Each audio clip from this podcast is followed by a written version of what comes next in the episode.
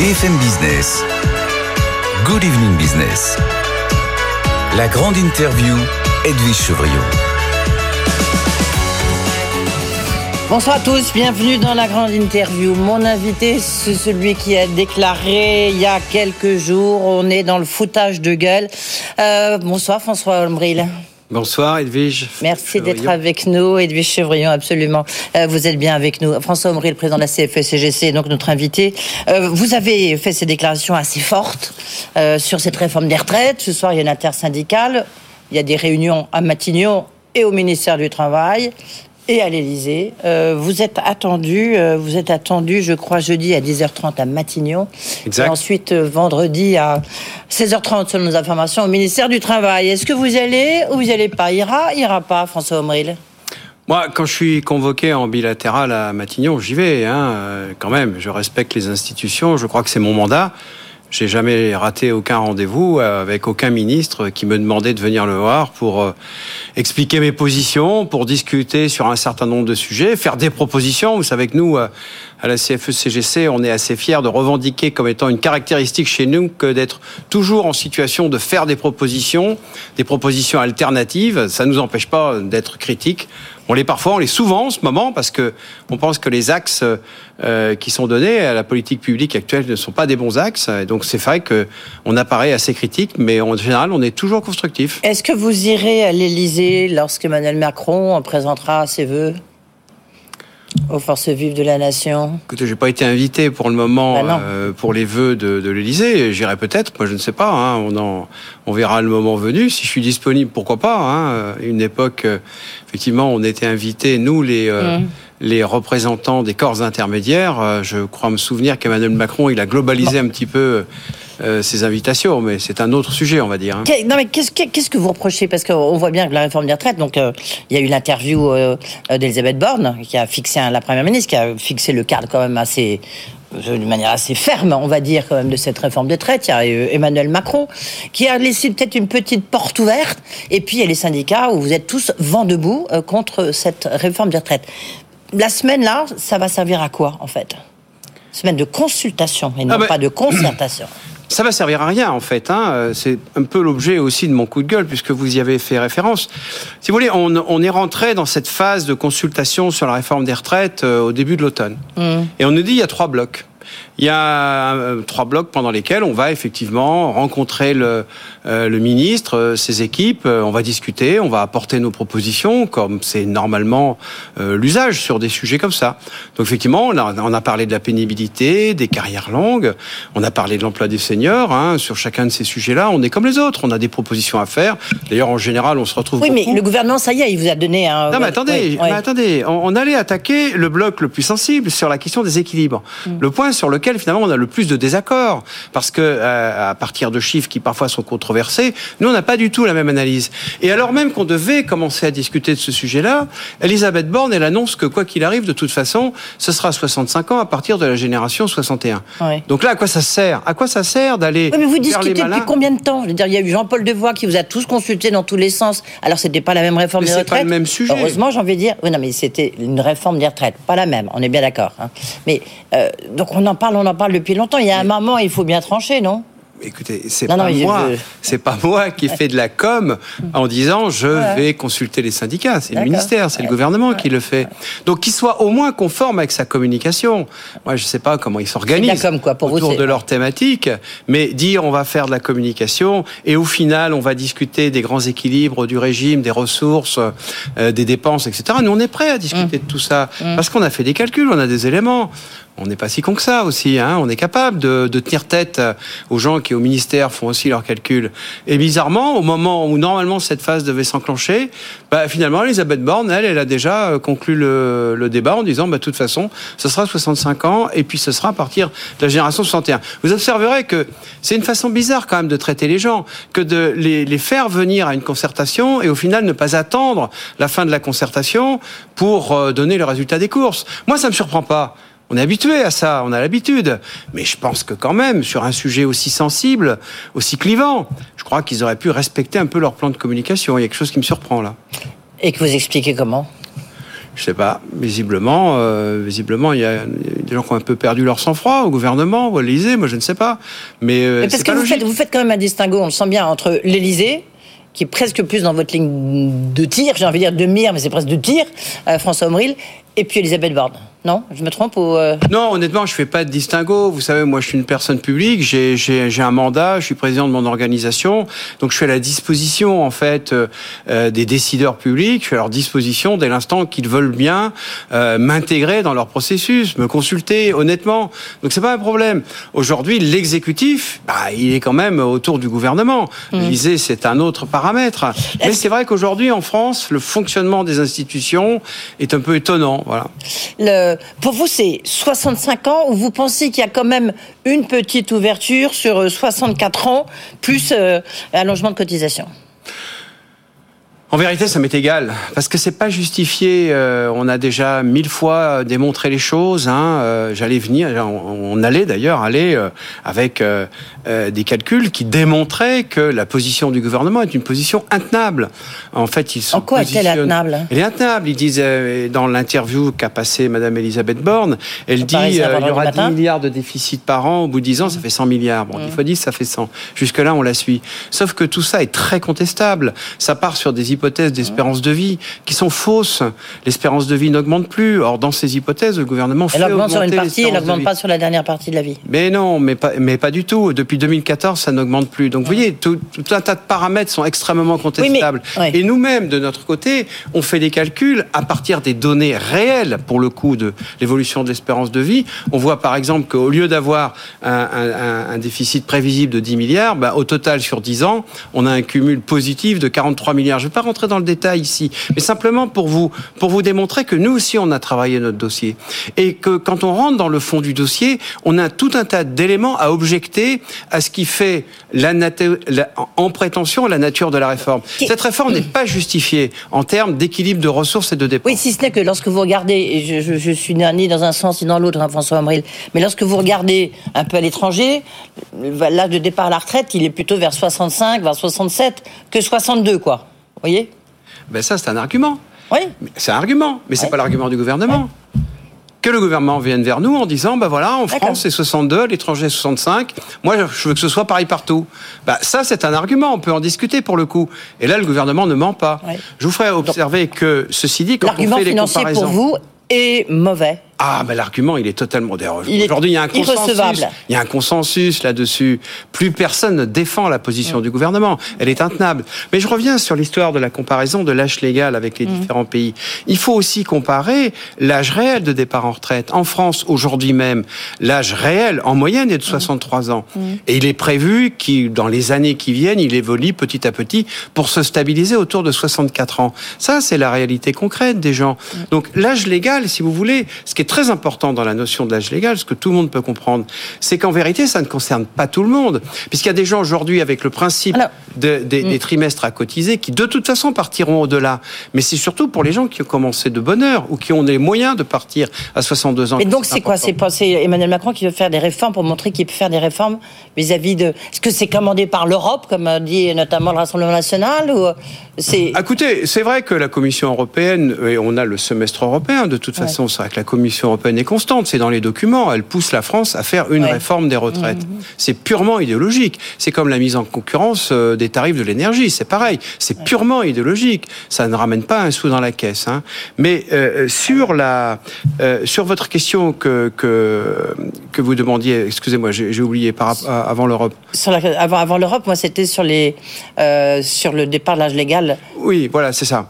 Euh, euh, si vous voulez, la problématique, elle est que quand on décale à 65 ans, on touche de façon extrêmement déséquilibrée les populations.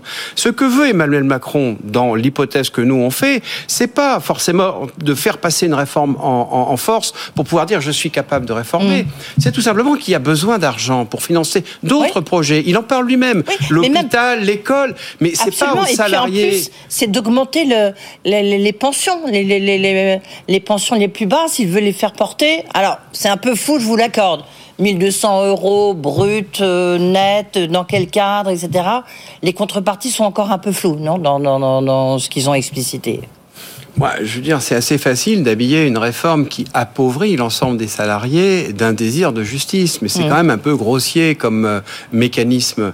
Évidemment, tout le monde sera d'accord pour pouvoir améliorer le sort des petites pensions. Je veux rappeler quand même que dans le dispositif des retraites aujourd'hui, il y a 30% de solidarité, mm. donc elle est déjà très forte. Et ce n'est pas aux retraites de régler les problèmes d'injustice de salaire. Il faut régler les problèmes d'injustice de salaire pendant le moment où les gens y travaillent. Alors, à partir de là, il nous reste moins de deux minutes, François Omril. Euh, à partir de là, on fait quoi? Vous faites quoi? Est-ce que vous, vous allez soutenir le référendum que souhaite euh, le leader du Parti communiste, Fabien Roussel? Vous allez descendre dans la rue à la rentrée? Qu'est-ce que vous allez décider là? L'intersyndicale, qu'est-ce que vous allez dire? Bah, c'est ce soir l'intersyndicale. Ah c'est difficile de parler à leur place. Il y aura, je pense, un communiqué après. Mais évidemment, mais, vous, qu'est-ce que vous allez dire Moi, vous savez, on n'a fermé aucune porte. C'est-à-dire que nous, on est prêt à faire toute action, euh, à soutenir toute action qui permettra de mettre en échec ce projet de réforme. Parce que, si vous voulez, l'objet de ce projet, ce n'est rien d'autre que d'appauvrir la population des salariés et uniquement les salariés pour pouvoir financer d'autres choses dans notre pays. Et nous, nous disons la chose suivante à la CFECGC pourquoi pas financer des choses qui ont besoin d'être financées? Mais à ce moment-là, c'est tout le monde qui doit y contribuer et pas seulement les salariés. J'observe, je le rappelle quel, encore Quelle peut être votre riposte? Pardonnez-moi d'insister, mais quelle peut être la riposte? Est-ce que vous pensez que les Français sont prêts à descendre dans la rue aujourd'hui? Enfin, ou lundi. Vous savez, les Français. Ou la semaine prochaine ou à la rentrée, quoi. Rien ne se passe jamais comme prévu. Moi, ce que je sens, c'est quand même un immense rejet euh, contre ce projet parce que les Français, ils ont compris ce qu'il y avait derrière. Après, s'il n'y a pas d'autre solution que de descendre dans la rue, ils descendront dans la rue. Moi, je le souhaite pas personnellement. Moi, je pense que la raison va revenir au gouvernement, qui va comprendre. Non, mais vous y croyez pas, vous y croyez pas, ça. Euh, toute dernière question, François Omril. Même en disant ça, ça manque de quoi Vous, vous avez raison, je ne suis pas crédible. Oui, non, vous n'êtes pas crédible. Hein, donc, Effectivement, je blague. Dites-nous une phrase de conclusion, peut-être. Non, mais moi, je pense sincèrement que le, cette attaque en force sur le régime des retraites, sur des arguments qui sont faux, euh, aller solliciter uniquement les salariés, euh, alors que on, dans, dans, le pays aujourd'hui, toutes les réformes qui ont été faites ont été faites au seul bénéfice euh, des dividendes des entreprises, des rachats d'actions, des choses comme ça, c'est insupportable pour tout le monde. Et il faut faire extrêmement attention au moment où les gens sont préoccupés par les coupures d'électricité, par le pouvoir d'achat, etc. Il faut être extrêmement attentif à la façon dont il faut protéger un petit peu les gens en ne leur proposant pas de rentrer dans des dispositifs qui sont de plus en plus chaotiques. Donc, on est parti sur un foutage de gueule, c'est une expression très forte, et en même temps, on arrive à la fin de cet entretien, entretien pardon, euh, on voit quand même que vous espérez qu'il y a des portes ouvertes, que ça va servir à quelque chose de discuter. Je pense que l'intelligence est une option toujours disponible. Merci beaucoup. Oui, ça dépend de la tranche de cerveau disponible. Merci beaucoup, François Moelle, d'avoir été avec nous, président de la CFE, SCGC. Et puis, évidemment, on va suivre ce dossier. Merci beaucoup. Euh, tout de suite, Elisabeth Ducotet. Elle, elle dirige une des plus belles ETI françaises. Elle a été pendant longtemps coprésidente du métier. Elle en est aujourd'hui administratif et elle travaille entre la France et l'Allemagne. Vous allez voir, c'est très intéressant. En plus, elle fête ses 175 ans. Good Evening Business. La grande interview. Bonsoir Elisabeth Ducotet. Bonsoir. Bonsoir. Euh, vous fêtez vos 175 ans, pas eh pas les vôtres, en tous les cas euh, ceux euh, de votre entreprise Tuan. Tuan qui est un des leaders, une des plus belles ETI françaises. On, en, on vous cite souvent en exemple, parce qu'en plus vous avez un peu toutes les particularités. Vous êtes dans le domaine médical. Si on se fait une entorse, et eh ben ce qu'on vous donne pour vous protéger, évidemment, c'est un tissu particulier. C'est fabriqué dans vos usines qui sont françaises, mais vous en avez aussi en Allemagne. Demain, vous rencontrer euh, le Mittelstand allemand qui vient à Paris. Euh, vous, vous êtes avec les ETI françaises. Et puis, vous avez aussi acheté une entreprise aux États-Unis. Donc, vous voyez, vous êtes un peu partout. D'abord, un petit mot peut-être sur la conjoncture. Est-ce que c'est pour vous? Est-ce que la situation est difficile en ce moment Très dur. Très très, très, dur. C'est très dur. C'est très très dur parce qu'il y a la conjonction de beaucoup de choses. Il y a une espèce de concours de circonstances qui sont euh, l'énorme hausse des, des transports qu'on a vu, elle, de, cette hausse depuis deux ans, euh, enfin un an et demi, mettons. Mmh. Euh, la hausse des matières premières qui est incroyable, avec la rareté des matières premières aussi. Pour vous, ça s'applique comment pour ben, nous, Ça s'applique que nous n'avons pas les fils que nous, dont nous avons besoin pour faire un certain nombre de, bas médicaux, par exemple, et qu'on est obligé de se substituer, de chercher des alternatives, etc. Donc c'est très très compliqué et c'est très cher, avec des multiplicateurs qui sont incroyables, quelquefois deux fois, trois fois, quatre fois le prix. Et puis, euh, la, la grande, grande hausse de l'énergie, qui, elle, arrive depuis moins longtemps, mais qui était extraordinairement euh, handicapante pour une entreprise comme la nôtre. Bien sûr, on, va y revenir. D'abord, une petite question comme ça. Vous fabriquez, est-ce qu'on vous a demandé ou est-ce que vous fabriquez des masques? On sent quand même qu'il y a une épidémie de Covid qui est en train de reprendre. Est-ce que vous refabriquez des masques Alors, on en refait moins parce qu'effectivement, on en avait fait beaucoup pendant le Covid et on en avait fait qui étaient des masques dits barrières. C'était ces mm. masques qui avaient été définis par la FNOR et qui sont les masques du grand public. Les masques qui sont lavables X fois, etc. et qui sont des masques sérieux définis par la FNOR et euh, on en avait fait beaucoup. Euh, c'est vrai qu'actuellement on en a presque plus vendu, mais on voit qu'il y a à nouveau un intérêt et que dans le fond porter un masque peut devenir euh, quelque chose d'assez Donc vous en refabriquez Et on en refait un peu, moins qu'avant, moins que la sortie du Covid, mais on en refait et on est prêt à en faire si besoin. Alors sur le sur les coupures d'électricité, comment est-ce que vous allez, comment est-ce que vous êtes mis en ordre de marche? Comment vous avez demandé à vos équipes de se mettre en ordre de marche? Parce que maintenant la directrice générale c'est une de vos filles. Absolument. mais euh, euh, comment Et puis après, j'aimerais bien que vous essayiez de comprendre comment ça se passe en Allemagne. Est-ce que effectivement les protections euh, sur les coupes sur l'électricité, le co énergétique sont beaucoup plus fortes? D'abord, nous sommes en France. Expliquez-nous comment vous vous ressentez. Travail de nuit, par exemple, ou pas? Alors, en fait, ce, qui se passe, c'est que dans l'industrie, on est consommateur d'énergie, beaucoup, d'électricité et de gaz, les deux. Nous, on a de, dans, la, dans le textile, dans le textile médical, on chauffe de l'eau, on fait de la teinture, on repasse des produits. Donc, on a besoin de beaucoup d'énergie, aussi bien gaz qu'électrique. Et donc, cette hausse brutale et, considérable de l'énergie, elle nous gêne énormément. Et puis, elle nous gêne aussi beaucoup si elle est sous forme de coupure, parce que si elle est sous forme de coupure, elle met en cause notre système informatique, qui est un système bah, qui est le, le système nerveux de l'entreprise. Donc ce serait extrêmement gênant d'avoir même des micro-coupures.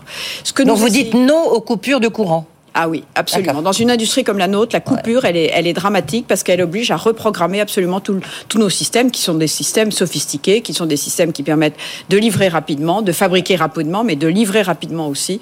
Donc c'est dramatique. Euh, et, donc, ce qu'on aimerait bien, c'est pouvoir, par exemple, être élu comme entreprise de santé et pouvoir faire participer, participer, mmh. je dirais, comme nous sommes dans la santé, à cette, cette exception qui nous permettrait de ne pas avoir la remise en cause de notre système qui est un système complexe.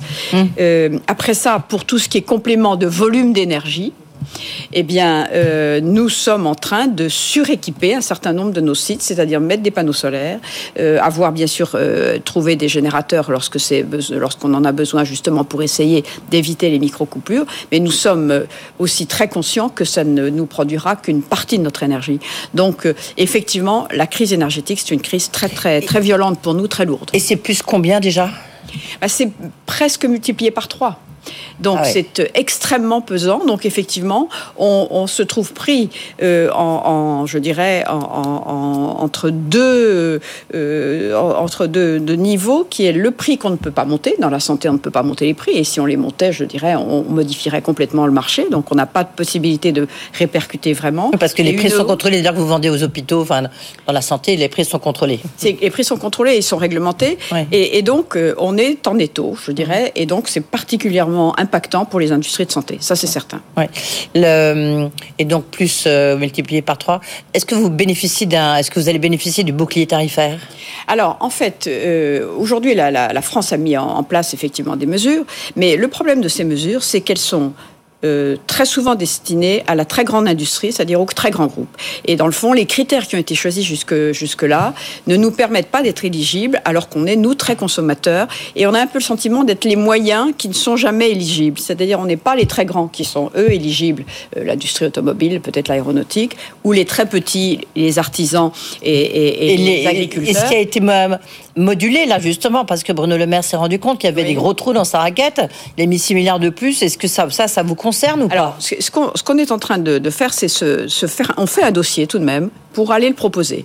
Et je dirais, on voit du côté du ministère de l'économie, effectivement, une écoute et une attention qui est, euh, qui est grande et qui est, qui est vraiment positive. Donc, on va déposer un dossier. Puis nous verrons bien, mais nous espérons effectivement pouvoir être aidés sur l'énergie parce que euh, si, ça, si ça durait euh, quelques mois, ça irait. Mais si ça a une vraie durée dans le temps, ça impacte complètement l'équilibre de l'entreprise. Donc, vous dites, là, si Bruno Le Maire nous écoute, vous dites, quelqu'un du ministère de l'économie, vous il faut absolument faire quelque chose pour, les, pour le, la, la middle class, si j'ose dire. Absolument. Et, et, pourtant, c'est ça qui est paradoxal, parce que vous savez bien, c'est ce qui nous manque en France. Et exactement. Et le TI peut et pas ils être oublié. radar. Les ETI sont les oubliés, ce dispositif Les oubliés, je ne sais pas, mais effectivement, euh, comme dans les ETI, il y a quand même des, des, business models assez différents les uns des autres. Euh, il y a beaucoup d'industries, mais de l'industrie qui n'a pas les mêmes volumes. Euh, effectivement, il faut vraiment faire attention à ce que les ETI ne soient pas les oubliés. Comment ça se passe en Allemagne Puisque vous travaillez, bah, vous, êtes presque franco-allemande, si je veux dire, vous travaillez beaucoup avec l'Allemagne, vous mettez en avant, vous, vous, essayez de rapprocher justement le patronat allemand des ETI, du Mittelstand et le patronat français. encore une fois, réunion demain. Comment ça se passe et qu'est-ce qu'ils vous disent de l'autre côté? Parce qu'eux, il y a beaucoup d'argent sur la table. C'est sûr. Et, je crois qu'en ce moment, on est vraiment à une espèce de tournant. Ici, on joue pas Europe. Je crois qu'on sera en jeu. Euh, mais c'est les Allemands qui jouent pas Europe. Hein alors, est-ce que les Allemands jouent Europe bah, Oui, ils, mettent 100 milliards sur la table. Je, je crois que il faut maintenant absolument qu'il y ait des règles du jeu qui soient communes. On ne peut pas se passer des règles du jeu communes, on ne peut pas se passer d'Europe, et on ne peut pas se passer de règles du jeu qui soient communes, parce que sinon, euh, on ferait une bataille. Et on ne peut pas se permettre une bataille entre la France et l'Allemagne en ce moment. Donc effectivement, il va falloir, j'espère que l'Europe va nous aider, euh, enfin l'Europe dans son organisation va nous aider, et j'espère que dans les entreprises, on va arriver justement à avoir suffisamment... Mais là, ils vous ont dit quoi? Je sais bien que là-bas, ils sont arrivés, j'imagine, à Paris, que c'est demain, vous allez discuter plus. Mais comme vous êtes en contact permanent avec eux, eux, ils vous disent, ben non, c'est formidable, vous avez qu'à demander à vous le gouvernement de faire la même chose Ou qu'est-ce qu'ils vous disent Qu'est-ce qu'ils vous répondent? Ben, En fait, euh, moi, je, moi je, vois beaucoup les entreprises allemandes qui sont implantées en France et, qui effectivement sont en train de se dire que euh, c'est compliqué aujourd'hui pour la France. Et, mm. donc, dans ces moments-là où euh, je pense que dans le Covid, on n'a pas été très européen, on a, fait, on a fabriqué des solutions très nationales. Je trouve que si aujourd'hui... Ah bah quand même, il y a eu des achats groupés. attendez, un petit Thierry Breton c'est toujours son étendard, étendard européen, hein, groupé de Covid. Regardez, on a fait quelque chose. Oui, oui. Bon, vous avez l'air pas convaincu. C'était, moi, j'estime une demi-réussite. Je, dirais qu'aujourd'hui, on peut pas se payer un échec. On peut pas s'offrir un échec. Ça veut dire qu'effectivement, aussi bien au niveau politique qu'au niveau économique, il faut qu'il y ait un vrai jeu de la, de la, de la cohérence de ce qui se passe hein. de part et d'autre de, de, des frontières. Regardez la France qui essaye d'avoir justement de, de décorréler le prix du gaz du prix de l'électricité. Euh, les Allemands ne veulent pas. C'est pas vous, je vais l'expliquer. Au, niveau des Américains, puisque vous avez racheté une entreprise aux États-Unis, ça se passe comment Et pour vous? Ben, pour nous, les, États-Unis, où on a fait quatre acquisitions avec son IRA, euh, est, devenu évidemment un marché qui est très important, dans lequel il est très important d'avancer, et, dans lequel euh, nous, nous avons, euh, je dirais, l'obligation. Enfin, d'abord, nous voyons moins de hausse de, de, coût de l'énergie de l'autre côté, donc les problèmes sont beaucoup moins aigus pour nos, nos, filiales américaines que pour que pour la France. Mais effectivement, on sent bien que les États-Unis jouent un rôle quand même très très puissant et très puissamment attractif. Allez et, reconnaissez-le. On, sent que vous êtes une de plus, une entreprise de plus, une dirigeante de plus. Euh, en train de vous dire tiens les États-Unis c'est quand même mieux. C'est certain. C'est certain. Il faut absolument qu'on arrive à équilibrer nos chiffres d'affaires d'un continent à l'autre et les États-Unis forcément est un marché qui est très très attractif pour nous. Et les conditions de ce fameux Inflation Reduction Act est très, sont oui, très favorable. ce qui a été annoncé tous ces temps-ci, évidemment, à force de, très grands, de très grands renforts d'annonces, nous, pour l'instant, on n'a pas bénéficié, mais je, crois que le marché américain, c'est effectivement un marché dans lequel on ne peut pas, quand on est une ETI internationale, on ne peut pas ne pas être. Et c'est vraiment ce qu'on essaye de faire. Euh, une question, vous n'avez pas totalement, totalement répondu à ma question. Est-ce que vous pourriez, comme certaines industrielles aujourd'hui, envisager le travail de nuit pour vos équipes bah, Nous, si vous voulez, on est en 3-8. Oui. Euh, donc déjà, c'est une organisation qu'on a. Et c'est une organisation qu'on a et qui nous permet justement de, réguler les volumes dont on a besoin. Et donc le, travail de nuit, oui, chez nous, on le, fait. Euh, et en fonction de la demande, on le fera un peu plus ou un peu moins. Hmm. Mais on ne le fera pas spécialement pour la crise d'aujourd'hui. Mon sujet favori, une femme sur dix seulement chef d'entreprise. Qu'est-ce que vous faites, Elisabeth Ducotet, pour essayer d'essaimer Vous avez nommé votre fille. Oui, d'une part, j'ai nommé ma fille. Hmm. Euh, et j'ai une autre de mes filles qui est au COMEX. Mais je lance un prix euh, dédié à des jeunes femmes qui, dont la, la start-up risque de devenir une ETI dans le futur. Et voilà, j'aimerais bien que ce prix ait un certain succès et qu'on ait beaucoup de ah bah, jeunes chefs d'entreprise. Très bien, on va le soutenir. Merci beaucoup d'être venue ici, Elisabeth Ducotet, la présidente donc de Twan qui dit attention, les États-Unis c'est quand même très attractif et c'est sûr qu'il faudra des règles communes au niveau européen. Dieu vous entende, enfin que Bruxelles vous entende. Merci beaucoup. Euh, si vous voulez écouter, réécouter, regarder euh, cette, euh, cette, double interview, vous pouvez évidemment le faire sur le replay de BFM Business et puis aussi sur l'application. Et tout de suite, bah, comme tous les soirs, vous retrouvez François Simotel, François Simotel, François Sorel, Tech Co, avec Frédéric Simotel. Good Evening Business, la grande interview.